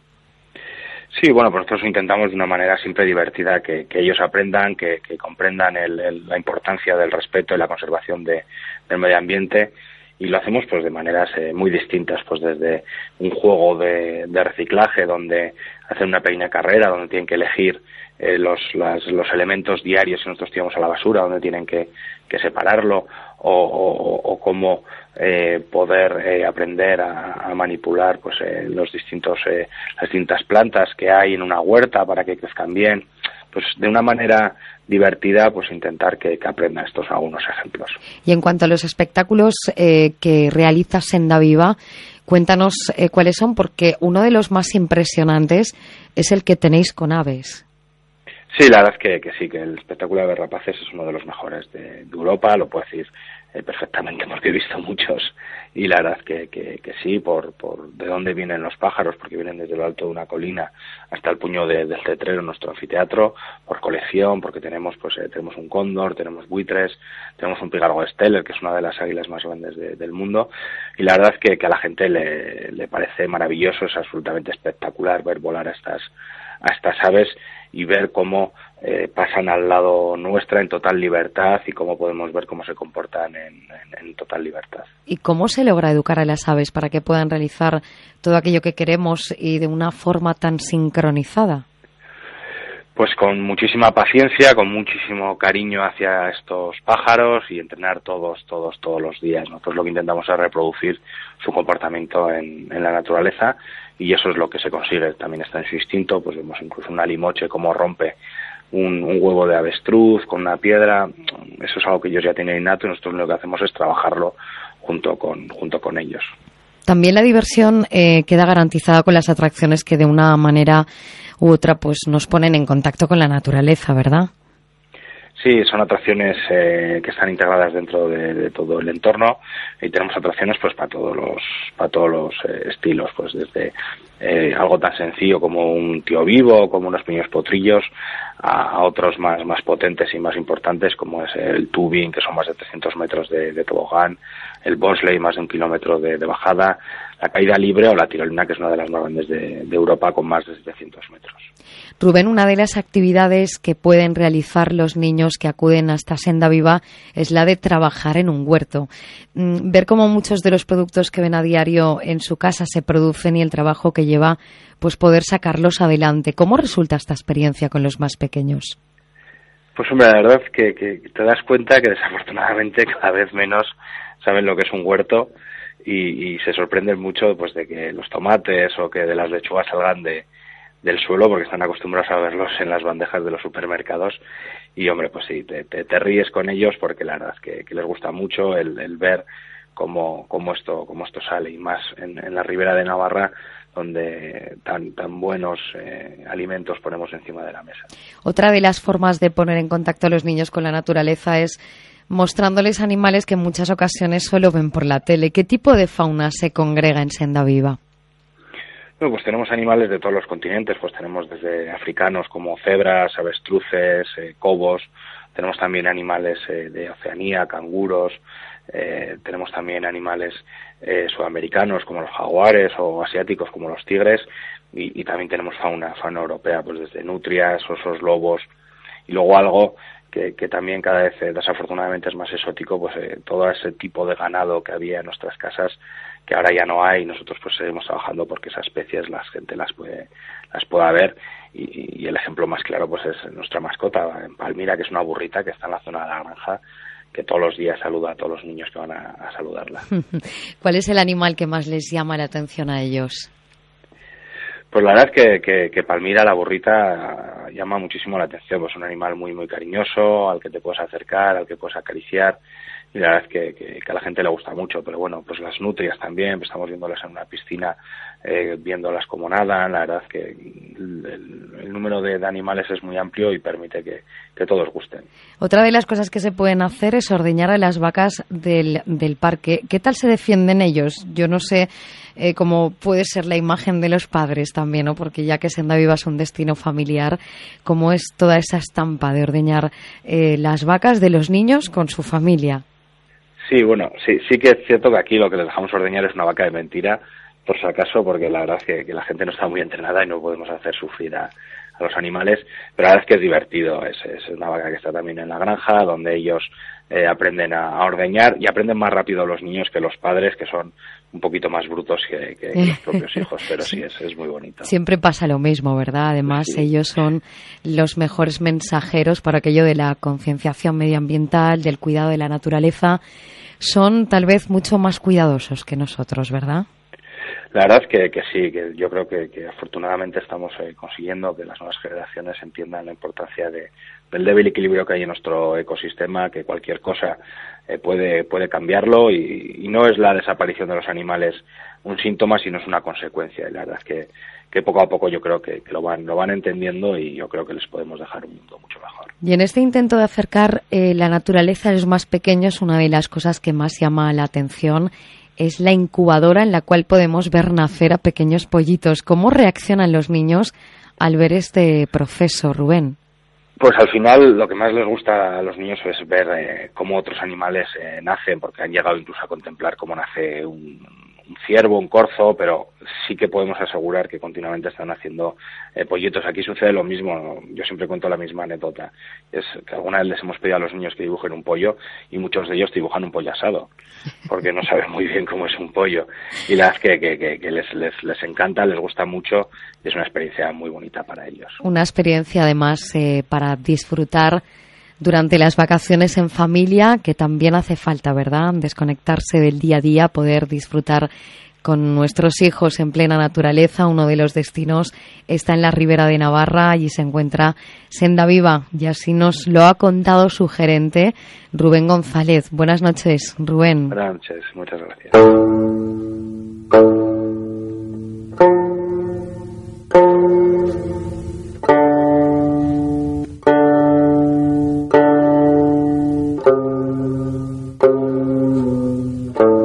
Alicia en la terraza de Onda Cero. De la ribera de Navarra de España a Hong Kong nos vamos ahora, cambiamos de continente. Esta región de la República China, formada por una península y varias islas situadas en la zona del sur, en lo que se conoce como delta del río Perla, junto a la ciudad de Cantón y la región Macao, es donde reside desde hace un año y un mes Josep Tuneo. Bienvenido a nuestra terraza, Josep. Hola, gracias. Es allí donde te trasladaste, eh, Nuria con Nuria, tu mujer, y Carla, tu hija, que por cierto nació en Bruselas. Sois un poco como ciudadanos del mundo, como se suele decir, Josep. Bueno, sí, eso por, por trabajo, que te toca pues buscarte la vida fuera de España y mira, pues antes estábamos en Bruselas, ahora en Hong Kong y a ver dónde, dónde vamos a ir luego. ¿Cómo va por Hong Kong, Josep? Bien, o sea, yo visité Hong Kong en 2007 por turismo y me gustó bastante y por casualidades de la vida estaba trabajando en Bruselas, nos salió un trabajo en Hong Kong y como ya había estado y me pareció dentro de lo que es Asia para mí de lo más fácil para vivir, para un occidental, pues lo cogimos y muy bien. ¿Por qué es fácil vivir en Hong Kong? Pues porque para mí tiene mucho de western. Al final era, hasta el año 97 fue una colonia británica, o sea, era suelo británico. Comparado con China Mainland o comparado con uh, Filipinas, Vietnam, Camboya, es mucho más digamos, occidentalizado, las cosas funcionan mucho mejor. ¿Echas de menos eh, estando en Hong Kong, aunque solo estés un año y un mes? Pero, por ejemplo, nosotros aquí en España tenemos las fantásticas terrazas y más en verano es cuando más la gente está en la calle. ¿Echas de menos, por ejemplo, disfrutar de esas terrazas? Pues sí, porque en Hong Kong hay terrazas, pero justamente en verano es muy difícil disfrutarlas porque hace mucho calor y entonces las disfrutas un poco más en uh, primavera y otoño. Pero el tema la terraza como se conoce en España no existe aquí. O sea, aquí tomar copas es mucho más caro y la cultura es mucho más de estar dentro porque hay siempre clima, aire acondicionado, climatización y entonces la, la cultura de terraza no es tan arraigada como en España y sí que se echa mucho de menos. ¿Dónde residís vosotros concretamente? Bueno, pues Hong Kong, como has dicho tú, es una isla y varias, uh, varias, una isla grande, varias islas pequeñas y luego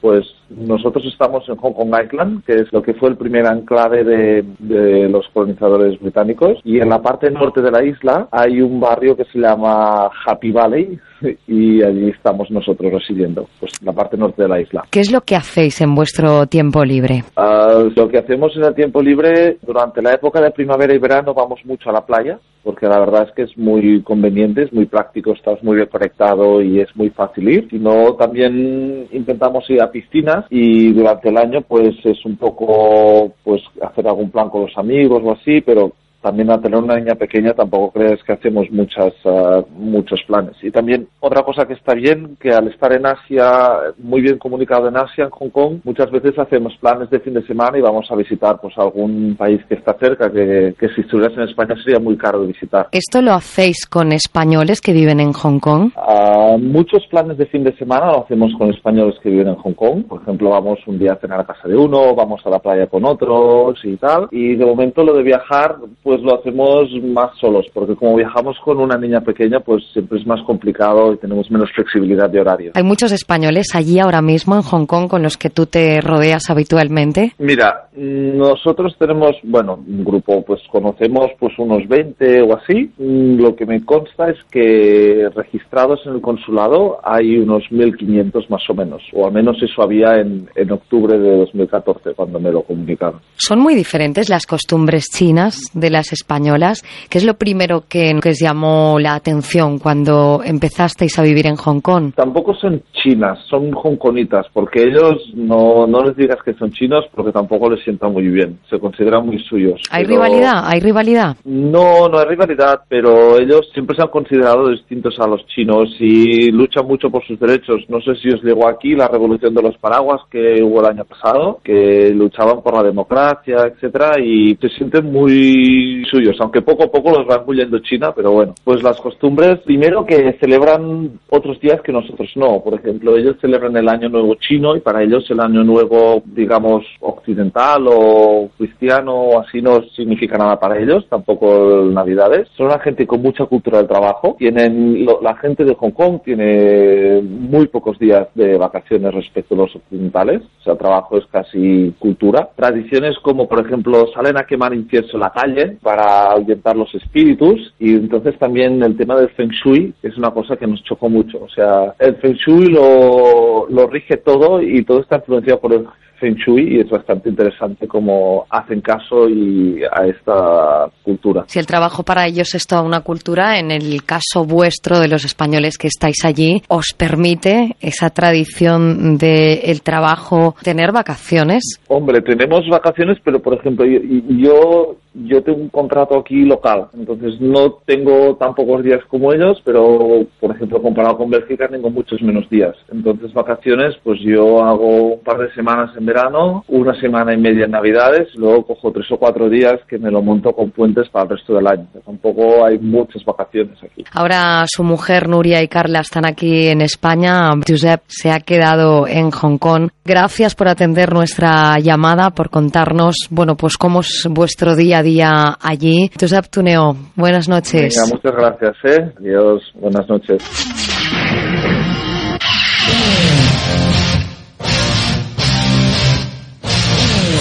En Onda Cero, estamos en la terraza con Alicia Job.